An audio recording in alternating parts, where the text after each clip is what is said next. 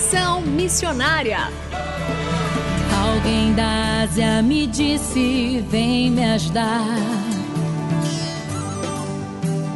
Posso ouvir a África pedir por socorro. Ruanda, Somália, Nigéria clamando. Conexão Missionária o programa que aproxima você do campo missionário nosso propósito é informar de que maneira você pode se envolver com a obra missionária, compartilhar motivos para intercessão e também apresentar oportunidades para que você possa ir a um campo missionário, apresentando entrevistas, atividades missionárias e a programação de eventos para quem deseja fazer parte daquilo que Deus está realizando no Brasil e no mundo. Fique conosco, está começando mais um Conexão Missionária. Fique conosco em Conexão Missionária. E o Conexão Missionária vai ao ar todas as terças-feiras, às 17 horas e 5 minutos, com reprises às quintas-feiras, às 12 horas e 15 minutos, sextas, às 20 horas e 15 minutos, sábados, às 0 hora e 45 minutos e também 13 horas e 15 minutos, e aos domingos, às 19 horas e 30 minutos. Você também pode ouvir este e programas anteriores de onde estiver pelo site transmundial.org.br. Formação Missionária. E no Formação e Informação Missionária você fica por dentro de eventos sobre missões e orientações para sua capacitação missionária. Os nossos destaques de hoje vão para o Congresso Brasileiro de Missões, que ocorrerá de 7 a 11 de novembro de 2022 na cidade de Águas de Lindóia, em São Paulo promovido pela MTB, Associação de Missões Transculturais Brasileiras. Mais informações acesse www.amtb.org.br. E o segundo destaque vai para o Go Action Sertão, a segunda consulta nacional pró-sertão nordestino, com o objetivo de desenvolver relacionamentos intencionais para elaboração de estratégias missionais em cooperação mútua para alcançarmos todo o sertão nordestino. Correrá de 23 a 25 de junho de 2022 e mais informações acesse prefixo 82, o número é 9709 9387. Fazendo Missões para quem deseja fazer parte daquilo que Deus está realizando no Brasil e no mundo. A pandemia do coronavírus tomou a atenção das pessoas e a divulgação dos noticiários nos últimos dois anos, mas isso não significa que o problema com os refugiados em todo o mundo tenha acabado. E para falar conosco sobre essa situação ainda atual, convidamos Priscila Falsarella, membro do INSEC, Instituto Cristão de Ensino e Cultura, e coordenadora do projeto Refúgio em São Paulo. Priscila, bem-vinda ao programa Conexão Missionária. Olá, Renato. Muito obrigada mais uma vez pelo convite. Para mim é um prazer enorme estar aqui com vocês hoje. Muito bem. Priscila, com a sua experiência, qual é a realidade hoje dos refugiados, especialmente sobre o que você tem observado aqui no Brasil? Acho que vale a gente até extrapolar um pouquinho a ideia aí do, dos refugiados em si, Renato, e pensar sobre pessoas em deslocamento forçado, né? Porque o conceito do refúgio no Brasil, ele engloba pessoas que estavam expostas a, a violação generalizada de direitos humanos, como é o caso da Venezuela, que hoje a lei brasileira reconhece assim, e pessoas com fundados temores de perseguição, que conseguem comprovar isso de alguma maneira. Mas a gente sabe que tem um contingente super grande de pessoas que têm sido expostas a desastres naturais, como é o caso dos haitianos, por exemplo, e eles não estão enquadrados na questão do refúgio. Né? Então, pensando em pessoas que sofreram aí um deslocamento forçado, que tiveram obrigatoriamente que deixar o seu lugar de origem para preservar a própria vida, a gente pode recorrer ao relatório do Acnur, o Alto Comissariado das Nações Unidas, né, do meio do ano passado, em que eles evidenciaram que havia cerca de 82 milhões de pessoas no mundo que tiveram que deixar o seu lugar de origem para preservar a própria vida, sendo que metade disso foi dentro do próprio país, então indo de uma região para outra, né, dentro do, do, próprio país, e a outra metade são pessoas que de fato tiveram que deixar o seu país para outro país. E quando a gente olha a realidade do Brasil em si, o número mais concreto que a gente tem é a da solicitação de refúgio mesmo, né, a quantidade de pedidos que entraram. E nos últimos anos, antes da pandemia, a curva estava crescendo muito. Então, a gente percebe que o volume de, de imigração realmente cresceu demais, porque a gente tem visto muitos conflitos, muitas questões é, desestabilizando né, a realidade do mundo em muitos aspectos. Mas quando a gente olha para o efeito da pandemia, obviamente, esse número ele cai bastante, porque muitos dos países fecharam suas fronteiras terrestres e não estavam mais recebendo de forma oficial, digamos assim, essas pessoas. Só que, como você colocou, as razões que motivam as pessoas a mudar não foram resolvidas. Pelo contrário, elas se intensificaram, né? Então, as pessoas deixaram de, de mudar de um lugar para outro? Não. O que passou a acontecer, na verdade, é que as pessoas ingressaram agora nos países de maneira irregular. Então, em vez de passar por, pelos entrepostos oficiais, elas começaram a recorrer a rotas muito mais arriscadas, de maior vulnerabilidade, exposição a perigos, é, violências de todo tipo.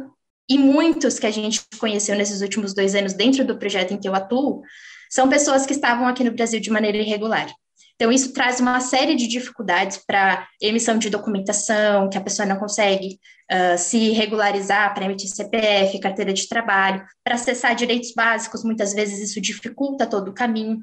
Então, a gente sabe que recentemente foi criado um dispositivo para a regularização dos venezuelanos, especificamente, que entraram nesse contexto irregular, mas as pessoas de outras nacionalidades ainda estão, infelizmente, nesse limbo é, legal, digamos. O que você identificaria como principais carências, então, desses migrantes, desses refugiados e dessas pessoas com deslocamento é, forçado? O que identifiquei até aqui né, na, no contato que eu tive com muitas dessas pessoas é a necessidade de, quando eles chegam, ter um atendimento integral. Então, as organizações, as entidades que recebem essas pessoas olharem para eles como indivíduos de muitas facetas, de muitas partes, né? E olhar com muito cuidado, com zelo para todas essas frentes da vida de cada uma dessas pessoas. Obviamente que é muito comum existirem necessidades básicas humanas, como alimentação, as pessoas chegam aqui desnutridas, muitas vezes doentes, ou mesmo né, a necessidade de ter um teto, um, um abrigo, isso são necessidades essenciais humanas que precisam ser prontamente sanadas antes de qualquer outra coisa. Mas quando a gente supera né, essa parte, é muito importante viabilizar a, o acesso dessas pessoas aos direitos, como eu coloquei. É, Para isso, em geral, é muito necessário o ensino da língua. Não como algo impositivo, no sentido de você não pode mais falar a sua língua aqui, não é isso. Mas é, ensinar o português para uh, esses migrantes e refugiados, pessoas em deslocamento forçado, é um facilitador, a gente sabe disso, para que eles consigam acessar a saúde, a educação, é, entre outros né, direitos que eles possuem, porque infelizmente nossos sistemas ainda não estão preparados com tradutores ou equipes né, de pessoal que saibam lidar com essas diferenças culturais. Então, aprender a língua é algo muito necessário e importante.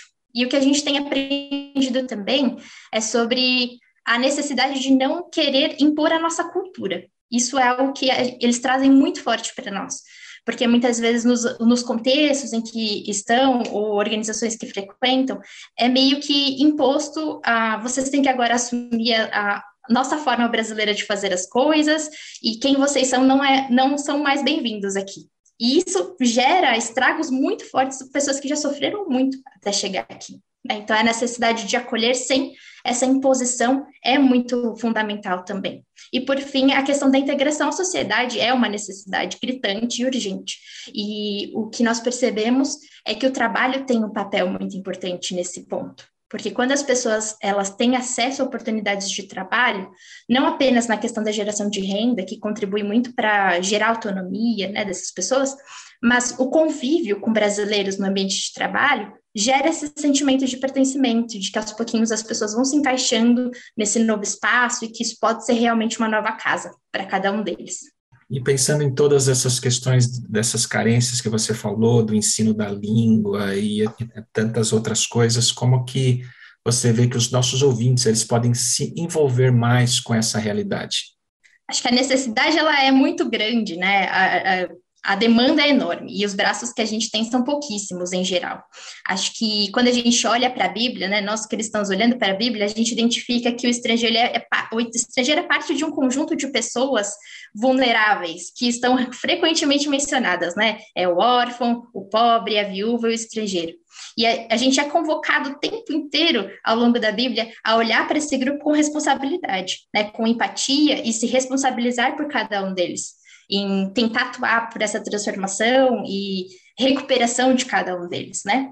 E quem tiver essa compreensão de que isso é realmente um chamado aplicável para todos nós, eu acho que é muito válido recorrer a relatórios, como eu mencionei, do Acnur, ou mesmo do Ministério da Justiça, que disponibilizam informações preciosíssimas sobre essa temática, sobre a realidade do Brasil e de maneira geral na questão migratória, mas também existem muitas organizações da sociedade civil, ONGs, que têm feito trabalhos incríveis nessa frente, e que não só né, na parte do atendimento, mas também na criação de conteúdo, de conscientização para esse fim, e que com grande frequência aceitam trabalho voluntário, né? Pessoas que queiram se engajar com essa causa.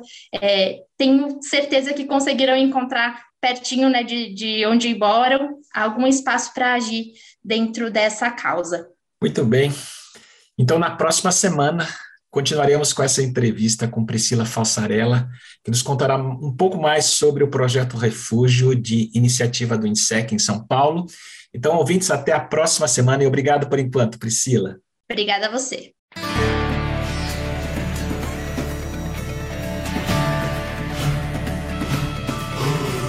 Estamos encerrando mais um programa Conexão Missionária. Eu, Renato Kroger, apresentei, com trabalhos técnicos a cargo de Tiago Lisa, Lilian Claro e Pedro Campos, e vinhetas gravadas gentilmente por Renata Burjato. A você que esteve conosco até agora, o nosso muito obrigado. Que Deus te abençoe e até o próximo Conexão Missionária.